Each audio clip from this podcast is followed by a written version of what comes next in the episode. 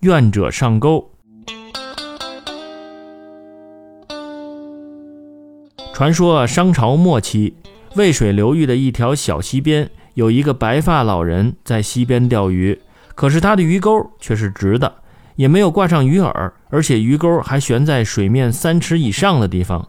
那个老人一边钓鱼，一边自言自语道：“宁向直中取，不向曲中求。只钓王与侯，不钓水中鱼。”此人就是姜尚，亦称姜太公。一天啊，周文王带着随从路过渭水，看到那个垂钓老人对大队人马过去一点也不在意。文王感到很奇怪，就下车与他攀谈起来。周文王在和姜尚的谈话中，发现他是一个眼光远大、学问渊博的人，而且精通政治、经济、军事。